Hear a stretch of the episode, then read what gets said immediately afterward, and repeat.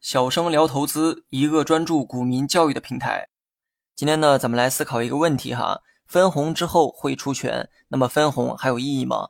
今天内容呢，会解开很多人的疑惑。如果你认真听讲了之前关于股息红利的教学，那么你一定会有这样的疑问：公司分红之后就会出权除息，股价呢也会相应的降低，那分红到底还有什么意义？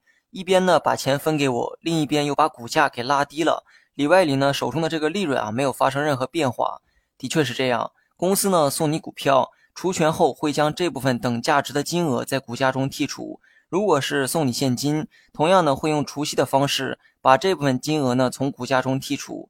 如此一来啊，你手中拿到的红利正好呢被降低后的股价给抹平了。如果你想真正意义上的拿到这部分红利，只有等价格走出天权行情的时候才能实现，也就是价格涨回到除权除息前的高度，分红的这个收益才真正意义上的拿在了手里。所以啊，你会发现，即便是分红，你若想盈利，还得通过股价的上涨去实现。股价不涨，也就不存在利润。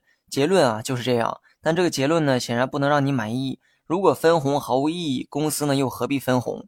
其实啊，在我看来，分红更多是为了体现公司的价值，而我们在意的股价就是在反映价值。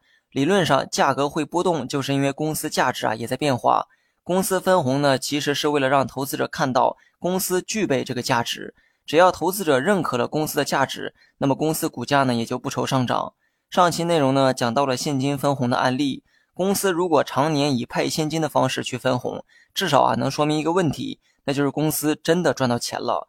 公司做假账很容易，但虚增的利润是不可能分出现金的，没有的东西怎么分出来呢？